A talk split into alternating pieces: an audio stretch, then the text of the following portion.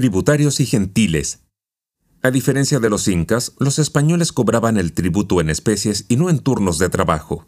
Para controlar la producción, la población tarapaqueña, como la de otros lugares, fue obligada a vivir en pueblos o reducciones. Tarapacá ahora formaba parte del gran virreinato del Perú. Los españoles contabilizaron en la parte baja de las quebradas tarapaqueñas 900 tributarios hombres, en función a este cálculo, se estima que la población en las quebradas bajas debió fluctuar entre 3.000 y 4.000 personas. Hubo quienes rehuyeron las reducciones o el pago de tributos, convirtiéndose en prófugos o en forasteros en tierras ajenas. La población de Tarapacá se concentró en cuatro pueblos, Tarapacá, Mocha, Guaviña y Camiña. A través del registro de tributos español conocemos por primera vez el nombre de un líder étnico tarapaqueño, Tusca Zunga.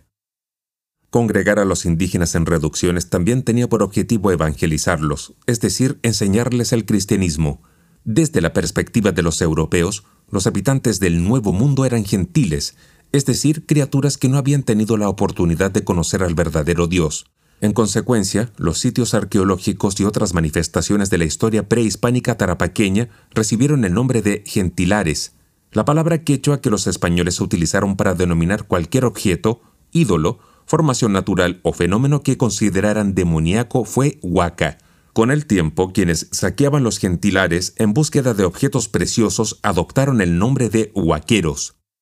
Mientras algunas comunidades continuaron venerando en secreto a sus antiguas deidades y fueron perseguidas por curas y autoridades religiosas, otras abandonaron por completo el culto de los antiguos.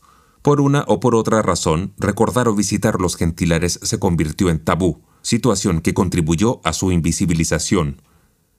En los pueblos tarapaqueños se instalaron escuelas parroquiales, en Cibaya y Camiña en 1600, en Pica en 1608 y en Tarapacá en 1614.